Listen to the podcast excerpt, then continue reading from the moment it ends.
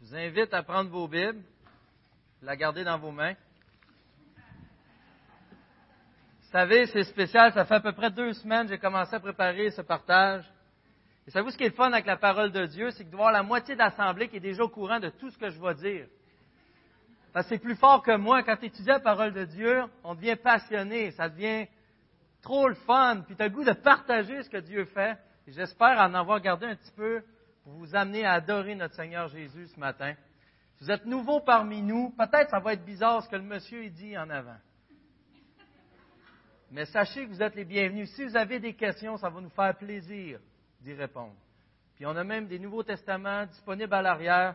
Sentez-vous à l'aise. Et j'ai remarqué un pattern que j'ai dans ma vie. À chaque fois que j'amène une prédication, j'ai remarqué cela. Je dis, on a un bon texte ce matin. Et je suis content, je remercie le Seigneur d'aimer, d'apprécier la parole de Dieu à chaque fois. Comme ça, on avait un texte incroyable à chaque fois. Et je crois que c'est le cas. C'est la parole de Dieu.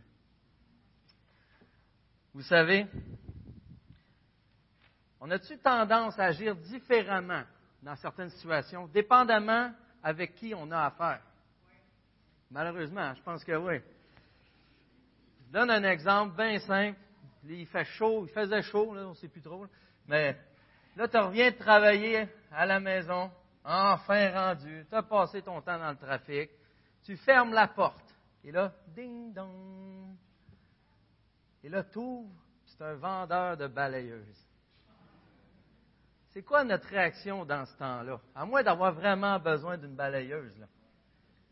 C'est assez rapide. Désolé, on est poli. On s'arrange pour fermer ça assez vite. Mais imagine que ding dong, et là tu ouvres la porte et c'est ton boss. Quelle est votre réaction?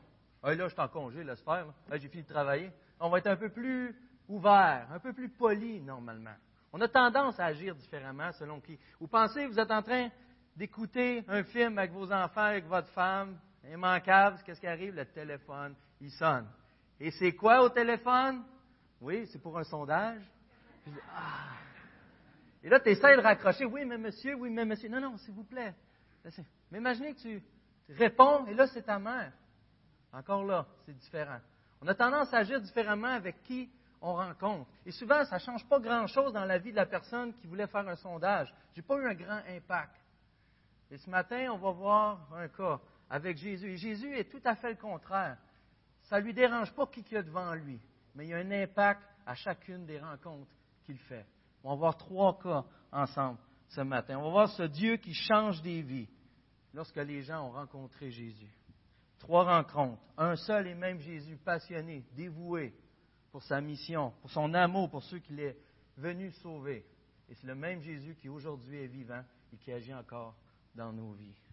Permettez-moi de lire, s'il vous plaît, le texte ensemble dans Marc 5, les versets 21 à 43. Donc l'Évangile selon Marc au chapitre 5, les versets 21 à 43. Je lis dans la version second 21. Jésus regagna en barque l'autre rive, où une grande foule se rassembla autour de lui. Il était au bord du lac, alors vint un des chefs de la synagogue, du nom de Jairus. Lorsqu'il aperçut Jésus, il se jeta à ses pieds et le supplia avec insistance, Ma petite fille est sur le point de mourir. Viens, pose tes mains sur elle afin qu'elle soit sauvée, et elle vivra. Jésus s'en alla avec lui. Une grande foule le suivait et le pressait de tous côtés. Or, il y avait une femme atteinte d'hémorragie depuis douze ans. Elle avait beaucoup souffert entre les mains de nombreux médecins. Elle avait dépensé tout ce qu'elle possédait mais cela n'avait servi à rien. Au contraire, son état avait plutôt empiré. Elle entendit parler de Jésus, vint dans la foule par derrière et toucha son vêtement, car elle se disait, même si je ne touche que ses vêtements, je serai guérie. À l'instant même, son hémorragie s'arrêta. Et elle sentit dans son corps qu'elle était guérie de son mal. Jésus se rendit aussitôt, pardon, se rendit aussitôt compte qu'une force était sortie de lui. Il se retourna au milieu de la foule et dit Qui a touché mes vêtements? Ses disciples lui dirent ben, Tu vois la foule qui te presse et tu dis Qui m'a touché?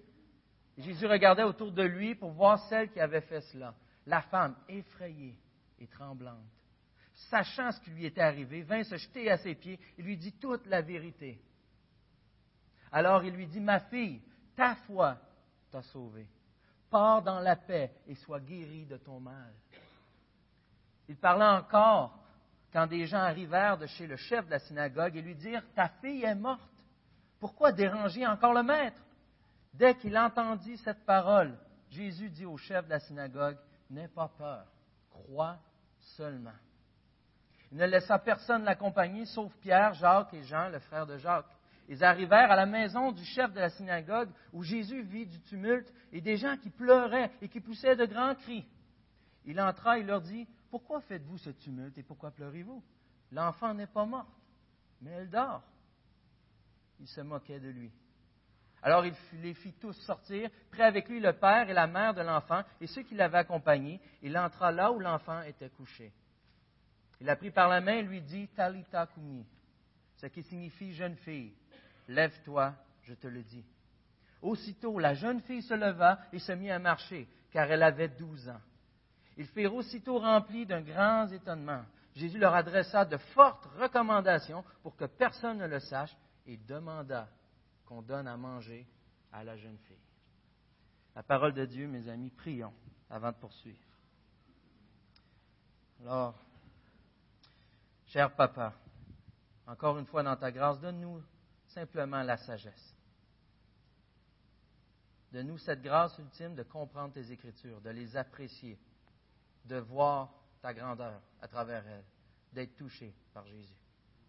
Seigneur, par l'Esprit Saint que tu as lancé, que tu as donné, qui est en nous. Bénis-nous ce matin. Amen. Alors, trois rencontres, trois personnes. Qu'est-ce qu'on voit? On voit que Jairus arrive, un chef de la synagogue. Il s'en va vers Jésus, il le supplie d'une manière qui semble quand même humble, je crois qu'il l'était. Il lui demande, viens sauver ma fille, est en train de mourir. Et Jésus accepte. Jésus s'en va avec lui vers sa demeure, quand tout à coup, de la foule, de partout, il y a une grosse foule qui n'arrête pas de le presser, ils veulent voir des miracles, ils veulent voir Jésus faire de quoi d'incroyable. Une seule femme le touche il s'arrête. Il arrête tout. Permettez-moi de commencer d'abord avec cette femme qui était atteinte d'hémorragie, de voir cette comparaison. Vous savez, Jésus porte attention à toute chose. Jésus porte attention à tout le monde. Peu importe ton statut, peu importe qui tu es. On peut voir ici le contraste entre deux personnes, vraiment de statut complètement différent. Jairus, qui était chef de la synagogue, c'était pas quelqu'un de religieux dans le sens qu'il était engagé comme prêtre, ou comme pharisien, ou peu importe. Non, c'était un homme qui avait comme fonction de s'assurer que, par exemple, les rouleaux soient bien entretenus, qu'il y ait quelqu'un pour apporter la parole, on va dire ça comme ça, s'occuper de la synagogue. C'était quelqu'un qui était respecté par la société où ce qu'il était. Il avait été voté et mis en place, quelqu'un qui devait avoir des moyens aussi financiers assez élevés. Un bon gars quand même. Et on voit que même l'attitude qu'il a, bien qu'on sait les tensions qu'il peut avoir entre Jésus et les pharisiens et les gens religieux, il va vers Jésus, son seul espoir. Il a cette foi d'aller vers Jésus pour, sa petite fille. Le fruit de ses entrailles est atteint. Il va décéder. Il va vers Jésus. Et dans cette foule, Jésus prend le temps de s'arrêter pour regarder cette femme. Et je ne veux pas qu'on perde de vue Jairus, qui tout ce temps-là devait paniquer un petit peu, parce que sa fille est en train de mourir, mais Jésus prend le temps de s'arrêter à cette femme. Le contraste encore entre un homme important et une femme, qui était considérée comme presque rien dans ce monde où ce qu'elle était. Une femme qu'on ne connaît même pas le nom, le texte ne nous dit pas le nom, contrairement à Jairus. Lui qui était chef de la synagogue, elle qui ne pouvait même pas entrer, ne pouvait pas aller adorer à cause qu'elle était considérée, à cause des saignements, comme étant impure au niveau du culte. Donc, elle ne pouvait pas rentrer depuis 12 ans. Donc, à la limite, ça pouvait même y, amener de gros problèmes. On va en discuter un peu plus loin. Lui qui était riche, elle qui avait tout donné, n'avait plus une scène à cause qu'elle essayait d'être guérie de son mal et ça avait empiré. Lui qui a une situation d'urgence, sa fille est en train de mourir et elle qui a une maladie chronique depuis 12 ans. Et pourtant, Jésus porte toute son attention au milieu de la foule, uniquement sur cette femme à ce moment précis. Il porte son attention sur cette femme qui, aux yeux de la société à l'époque, ne valait pas grand-chose. Cette femme que les gens pointaient du doigt, cette femme que les gens s'éloignaient. Et ça nous rappelle que ce matin, on, se sent comme ça des fois. Peut-être même c'est comme ça que tu te sens ce matin. Peut-être les gens qui t'entourent te pointent souvent du doigt. Peut-être que tu as une maladie qui te distingue. Peut-être que tu as une honte attachée à qui tu es, à cause de ce que tu as vécu, à cause du rejet. Peut-être même que tu penses que tu le mérites, à la limite. Peut-être aussi comme la femme, tu es tanné d'être à part, tu es tanné d'être rejeté, tu es tanné d'être incompris. On a cette preuve encore ce matin que Jésus, lui, voit ces détails, voit nos vies et s'y attarde. Et c'est important. Il porte attention à chacun de nous. De quelle manière il va le faire? Vous savez, la femme, justement, puisqu'elle avait les hémorragies, elle était considérée impure. Chaque personne qui s'approchait d'elle ou qu'elle le touchait était considérée impure jusqu'au soir. C'est pour ça que les pharisiens ne s'approchaient pas d'une femme, ne touchaient pas les femmes pour être sûrs d'être capables d'aller à la synagogue. Et cette femme, était exclue, peut-être même, ou peut-être qu'elle avait été euh, divorcée à cause de cet état. Ça, c'est de la spéculation, par contre. Mais elle ne pouvait pas être en public, elle ne pouvait pas être au milieu des gens. Toujours rejetée. Puis pourtant, elle a tout dépensé pour être guérie. Elle a tout mis sa confiance dans ce qu'elle connaissait, dans les humains qui pouvaient l'aider. Et jamais, jamais, jamais, ça n'a fonctionné. Et là, au bout de tout espoir, elle se dirige vers Jésus. Elle prend un risque énorme, immense, grand. Et elle, ose aller toucher Jésus. On lit au verset 29. À l'instant même, son hémorragie s'arrêta. Elle sentit son corps qu'elle était guérie de son mal. Et Jésus se rendit aussitôt compte qu'une force était sortie de lui. À vous remarquer quand même, qu'est-ce qui est supposé arriver lorsque la femme touche quelqu'un, ne serait-ce que le vêtement de Jésus, c'est considéré comme étant impur. Mais si c'est totalement le contraire, la femme est guérie. Et remarquez notre attitude par rapport à ce miracle. On reste presque de glace. On est habitué de lire la parole. On est habitué de voir Jésus faire des choses extraordinaires. Et on ne prend même plus le temps de remarquer le miracle incroyable qui en a de la puissance de notre Seigneur, d'être touché et que la personne guérit. Avoir remarqué aussi que Jésus ne dit pas par la puissance qui est en moi, je t'ordonne. Simplement toucher à Jésus. Jésus est tellement pur, est tellement parfait que simplement lui toucher était suffisant. Ça ne s'arrête pas là, par contre. On va au verset 30 qui dit Qui a touché mes vêtements? Et là, on se rappelle que les disciples rient un peu de Jésus. Et, c'est normal un peu. Il y a tellement de monde, trois, quatre. Il n'a jamais été autant touché de sa vie, peut-être. Peut-être Pierre, ou je ne sais pas quel disciple qui a parlé, mais arrête de niaiser, là. Tu sais, Jésus, comment, qui t'a touché? Je ne peux pas te nommer, il y en a trop. Mais il y a une distinction particulière. Jésus, lui, a vu une, différence. Au verset 24, la foule le pressait, mais quelqu'un l'a touché et pour l'auteur, pour Marc, bien qu'on ne peut pas rentrer dans tous les détails de la beauté de ce récit, mais pour Marc, l'aspect de toucher est important, est clé ici dans le verset. C'est une différence remarquable. On va y revenir. Au verset 32, Jésus regarda, malgré tous les reproches des disciples, dit, voyons, c'est insensé, Jésus. Jésus regarda autour de lui pour voir celle qui avait fait cela. Il ne s'arrête pas. Il ne s'arrête pas à ce que les gens disent. Il continue dans ce qu'il avait en tête.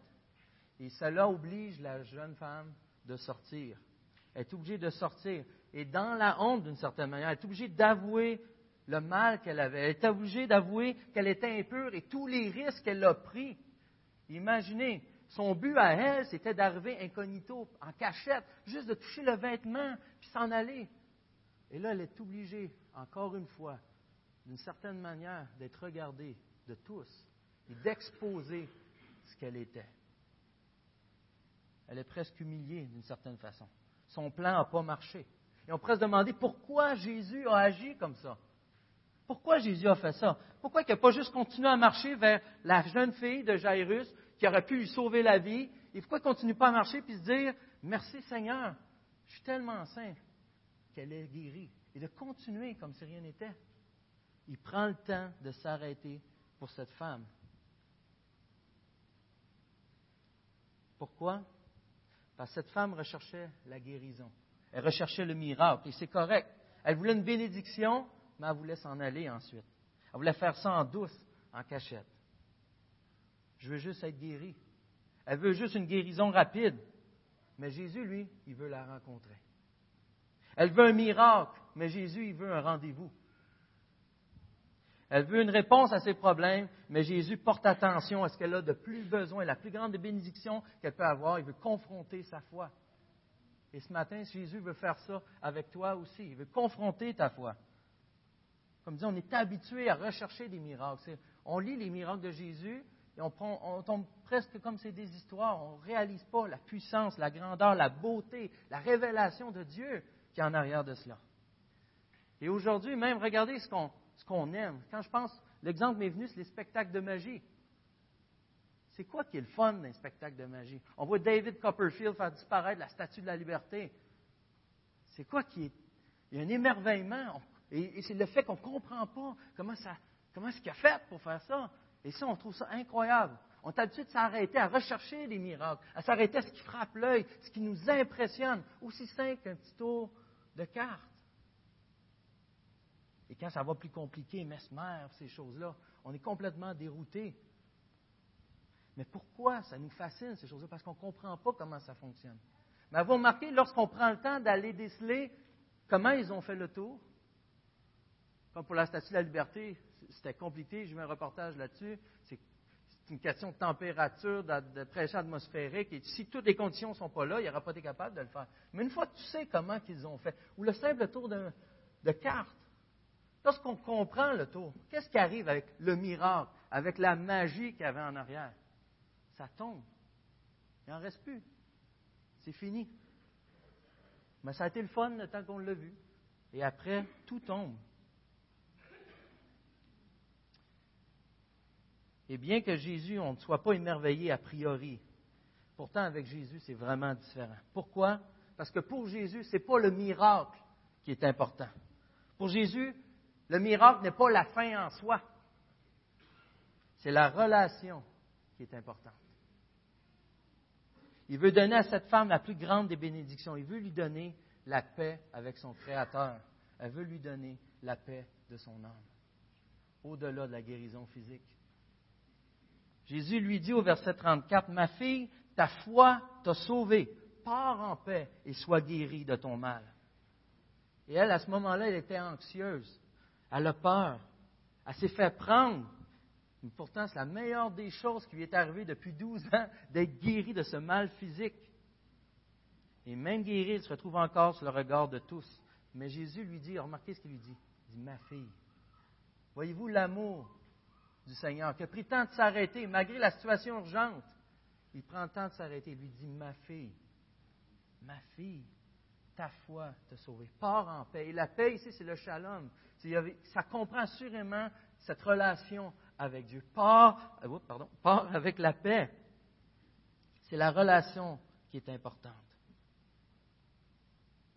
Il la rassure. Il lui donne ce qu'elle a besoin. Aussi petite sa foi était-elle, Jésus y porte attention. Mais il lui dit un détail important ce qu'il lui dit, ta foi t'a sauvé. Il est en train de lui dire, c'est pas parce que tu as touché mon vêtement que tu es guéri. C'est parce que c'est moi qui étais dedans, puis tu as cru en moi. Ta foi t'a guéri. C'est pas ta main, c'est ton cœur. Tu as cru en moi. Voilà pourquoi Jésus s'est arrêté dans cette foule. Parmi tous ceux qui le touchaient, tous ceux qui le pressaient, une seule personne l'a fait avec foi. Et c'est là que la puissance de Dieu a agi. Et c'est là que la puissance de Dieu a délivré. Jésus a porté attention à cette toute petite foi, même si elle était presque superstitieuse. Voulant toucher Jésus, elle fut bénie. Pourquoi? Parce qu'en bout de ligne, c'est Jésus qui l'a touché. C'est Jésus qui l'a atteint. C'est Jésus qui l'a délivré complètement. Et elle trouva la paix. J'ai remarqué aussi que pour certains, ça peut être dur de s'identifier à cette femme. Elle avait tellement besoin de guérison. Ça a l'air d'aller tout croche et pourtant notre vie, des fois, elle va quand même bien. Mais pourtant, quand on y pense, à quel point, vous le savez, à quel point nos cœurs sont un peu, à quel point nos pensées, nos actes sont malsains. De quelle manière, dans ces moments-là, on s'approche de Jésus? Vous savez à quel point on peut haïr, à quel point on est facile à la médisance, à quel point on a besoin, nous aussi, d'être guéris. Et même pour les guérisons physiques, souvent on prie, et c'est très bien de le faire. Je ne suis pas en train de dire qu'il faut arrêter de prier pour ça. Mais de quelle manière on le fait? Est-ce qu'on cherche seulement à toucher à Jésus? Dans le sens qu'on veut la bénédiction, on veut un bonbon, ou on cherche vraiment la vraie relation? Est-ce que des fois on a cette euh, tendance à dire, j'ai vu ça un exemple, de, je pense que c'est Don Carson pour le livre de Philippiens, mais de dire, Seigneur, je voudrais t'acheter trois piastres d'évangile. Juste assez pour être libéré, mais pas pour être accro. Juste assez pour avoir ce que j'ai besoin. Mais demande-moi-en pas plus, Seigneur. On a vraiment souvent cette tendance-là. Et comment goûter à travers ça à Jésus? Souvent, on va chercher à toucher à tout ce qui appartient à Jésus. C'est notre mode de vie, notre système de pensée. Je viens à l'église, je lis ma Bible, je vais aux réunions, je sers. Mais est-ce que j'ai la pensée que si seulement je pouvais aller toucher à Jésus, vraiment aller chercher Jésus, je vais être délivré. Lorsque j'ai vraiment un mal, lorsque j'ai besoin d'être libéré, lorsque j'ai besoin de repartir avec la vraie paix, est-ce que c'est ce qui me vient à l'idée? J'ai besoin d'aller toucher Jésus. J'ai besoin d'aller vers Jésus. Et c'est le seul moyen. Et en réalité, c'est Jésus qui est déjà là, qui est prêt, lui, à nous toucher, à nous transformer. Et là, la vraie libération, la vraie paix arrive. C'était pour la jeune femme avec l'hémorragie. Sans poursuivant avec Jairus, qu'est-ce qui arrive entre-temps? On lui dit que sa femme, pas sa femme, mais sa fille, est décédée. Elle est morte. Et on pense à ça, on dit, c'est un cas désespéré. Quelle catastrophe en réalité. Pensez à un docteur aujourd'hui dans une salle d'urgence où il y a une jeune fille qui arrive, elle est en train de mourir, il prend le temps de s'arrêter à quelqu'un qui a une maladie chronique, qui aurait pu attendre absolument une heure ou deux ou une semaine de plus pour sauver la jeune fille, puis la jeune fille, elle décède. Ça semble à nos yeux une mauvaise décision du Seigneur Jésus. On ne comprend pas pourquoi il agit de, cette manière-là. Et ça semble un cas désespéré. Pourquoi Jésus, après, s'attarderait à aller vers cette jeune fille? Pourquoi Jairus, surtout, continuerait de suivre Jésus dans ces cas-là? La fille est morte, mais pourtant, Christ a une solution. Pour Christ, la mort, il n'y a rien là. Il n'y a rien là, la mort. Avez-vous remarqué aussi, lorsqu'il approche, les gens il y avait des pleureuses, donc elle était assurément morte. Ce n'est pas juste une métaphore ici. Physiquement, elle était morte. Et les gens, c'était dans la tradition d'engager des pleureurs et quelqu'un qui faisait de la musique triste afin d'envoyer les gens à être tristes ensemble, à pleurer. C'était une manière d'honorer la personne qui était morte. Donc c'est officiel. Et lorsque Jésus lui dit, elle n'est pas morte, ils se mettent à rire. Ceux qui sont payés pour pleurer se mettent à rire. Mais qu'est-ce que Jésus voulait dire ici? Être mort dans le langage de Jésus, c'est d'être séparé de Dieu. C'est la mort éternelle. C'est en train de dire la fille ici, elle n'est pas morte. Et Jésus ensuite prend les parents, Pierre, Jean-Jacques, il les amène avec lui. Il s'approche de la jeune fille. Et le Créateur de l'univers, celui qui est venu donner sa vie, prend le temps de prendre la main de la jeune fille et lui dit Talita Kumi. À vous penser pourquoi Marc prend le temps de marquer le mot en araméen. Pourquoi il ne l'a pas juste traduit? Parce que des fois, justement, vous savez, les traductions, on ne peut pas avoir ce qui est complet. C'est traduit souvent par jeune fille ou petite fille. Littéralement, Jésus prit la main et lui dit Petite brebis, lève-toi. Aujourd'hui, qu'est-ce que ça voudrait dire? Ça veut dire ma chérie, mon amour, lève-toi. Il prend le temps, il prend le temps d'aller voir cette jeune fille, et avec toute sa tendresse et tout son amour, lui dit de se lever. Lève-toi, mon cœur. C'est un mot qui est affectueux. Ma petite brebis, lève-toi. C'est lui le roi des rois, le maître, qui est rempli de tendresse. Regardez le contraste avec tous les autres dieux qu'on est habitué de voir justement dans l'Ancien Testament, même ceux qui exigeaient d'avoir des enfants en sacrifice. Ici, Jésus, c'est tout à fait le contraire. Il prend le temps pour un seul enfant de venir le voir et la délivrer. De consacrer son temps. Et je pensais à nos idoles qu'on a aujourd'hui, à quel point qu'on a à apprendre de Jésus à ce niveau-là. À quel point qu'on, pour un idole de confort, je vais sacrifier mes enfants. Dans sens, je vais les délaisser un peu. Je n'aurai pas le goût. J'ai, mon moi devient trop important. J'ai besoin de me repentir pour faire comme Jésus, de prendre le temps, même pour un petit enfant qui est si précieux. Une chose intéressante aussi, c'est la puissance de Jésus. On a parlé tantôt rapidement. Mais vous réalisez qu'ici, il ne se remonte pas les manches et à faire une méditation puissante pour ressusciter la jeune fille. Juste le fait de parler, juste le fait de s'approcher et de lui dire, il le fait avec amour, la jeune fille revient à la vie. La jeune fille est ressuscitée. Il n'y a pas besoin d'un gros show. Il n'a pas perdu de puissance. Il n'est pas épuisé après parce qu'il est la source de la vie. Il est cette source infinie. Et pourquoi il peut faire ça? Et pourquoi il s'arrêterait pour cette jeune fille? Et pourquoi il s'arrêterait pour chacun de nous? Parce que lui-même, en réalité, lorsqu'il a été vers la croix, lui qui avait cette relation si précieuse avec son Père, a été obligé de lâcher la main du Père. Il a été obligé de lâcher la main du Père. Il est devenu impur pour qu'on nous soyons purs, pour que nous ayons la vie. Lui-même a goûté à la malédiction. Et encore là, Jésus ne s'arrête pas là. Dieu va ressusciter, ça serait la fête. Quelle grâce! Quelle grâce! Mais ça s'arrête pas là. Regardez ce qu'il fait, le tout dernier verset. Jésus leur adressa de fortes recommandations, que personne ne le sache. Parce que le but de Jésus, ce n'était pas d'être reconnu pour un miracle. Mais il demanda qu'on donne à manger à la jeune fille. Jusque dans les moindres détails, notre Seigneur prend soin. Dans cet excitement des parents, imaginez à quel point c'est facile d'oublier que la jeune fille a besoin de manger, peut-être mais même des moindres détails, Jésus les remarque. Il est au contrôle de toute situation. Merci pour la grâce qu'il a faite à cette jeune fille. Et finalement, avec Jairus, ce chef de la synagogue, on voit que Jésus, justement, ne fait pas de distinction. Pensez-y, les pharisiens, même qui ont reproché de guérir un samedi ou un dimanche, le jour du sabbat. Imaginez, et cet homme vient vers Jésus avec toute humilité. Jésus l'accepte. Il dit, OK, je vais venir. Il s'avance avec lui. Et malgré que tous les gens, après avoir guéri cette jeune femme qui avait l'hémorragie, avez-vous remarqué ce que disent les gens au verset 35? Il parlait encore quand les gens arrivèrent de chez le chef de la synagogue lui dire Ta fille est morte.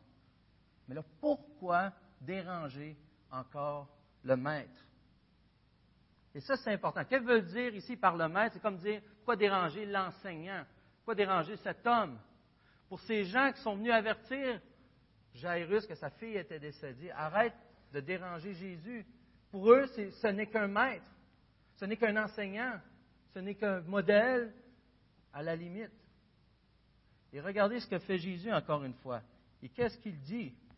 Jésus s'est fait rire de lui trois fois. La première fois par les disciples. Qui m'a touché? Et ses disciples se mettent à rire de lui. Et pourtant, il les a pris, il en a amené trois quand même avec lui après. Il ne porte pas de cas. Ensuite, arrête de déranger le maître, qu'on vient de voir. Et Jésus ne porte pas attention. Il rappelle à Jairus, crois seulement. Continue de croire, comme il l'a fait lorsqu'il est venu. Et que fait Jairus? Il reste collé à Jésus. Il reste collé à Jésus. Il l'a amené quand même. Il l'a cru. Il a cette foi en Jésus que malgré qu'il vient de faire annoncer que sa fille est morte, que Jésus, créateur de l'univers, est capable de délivrer sa fille. Il fait rire par les pleureurs professionnels aussi. Et des fois, pour nous, c'est un non-sens comment Dieu agit. Pourquoi dans la salle d'urgence, il aurait été voir la personne avec la maladie chronique plutôt que sauver la jeune fille qui va mourir? Mais il faut se rappeler que pour Jésus, ce n'est pas plus dur guérir un rhume que ressusciter des morts. Pour Jésus, ce n'est pas plus difficile. Et c'est souvent ce qu'on oublie. Pour nous, ça ne fait aucun sens. Jésus n'est pas limité par le temps. Il n'est pas limité par la mort. Il a donné sa vie pour vaincre la mort et donner la vie. Le timing de Dieu, il est parfait. Et le timing de Dieu fait attention à toi. D'ailleurs, pourquoi qu'amener Jairus et pourquoi qu'il a fait passer Jairus à travers toute cette histoire-là, même de s'attarder à la femme? En réalité, c'est parce qu'il aime Jairus. Il voulait augmenter sa foi. Répondre à sa prière n'aurait pas été la bénédiction ultime. Jésus prend soin de lui. Et on sait que les voies de Dieu sont impénétrables, impénétrables, pardon. Il y a une affaire que Jairus a appris et que la femme qui avait les hémorragies a appris, c'est que suivre Jésus, notre pensée à nous, c'est donne-moi cinq piastres, donne-moi trois piastres de l'Évangile pour ce que j'ai besoin. Et c'est le contrat qu'on fait avec Dieu. Mais pour Jésus, ça va toujours nous coûter plus. Ça va toujours nous coûter plus. On a besoin de s'humilier. Mais en retour, la bénédiction est toujours plus grande, est toujours immense comparée même à ce qu'on s'attendait. Cette jeune femme ne voulait qu'être guérie physiquement. Elle a eu la cure de l'âme. Et Jairus voulait une guérison de sa fille. Il a le droit à une résurrection. Il a le droit à une résurrection. Peu importe ton état, Jésus porte attention à toi. Le vrai miracle, c'est lorsqu'on va au-delà du miracle. Lorsqu'on va vers celui qui pourvoit au miracle, celui qui donne la vie. Lorsque Jésus te touche. Jésus te suit dans ses moindres détails, il est tout courant et il a ta vie à cœur. Il veut s'investir ton plus grand bien. Il faut se rappeler que Jésus est devenu faible au point de tout céder jusqu'à sa vie afin que soyons forts. Il a perdu la bénédiction du Père afin que nous puissions la retrouver. Il a été une malédiction qu'on soit appelé nous aussi, mon enfant.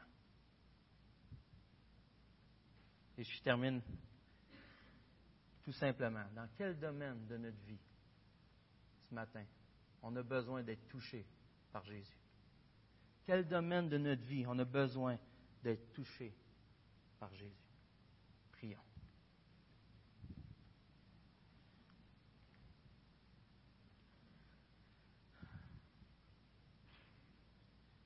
Seigneur Dieu, on a tendance si souvent à juger d'une certaine façon ta manière d'agir. Cher papa, on ne comprend pas trop souvent pourquoi c'est si long avoir une réponse à une prière qui nous semble pourtant urgente.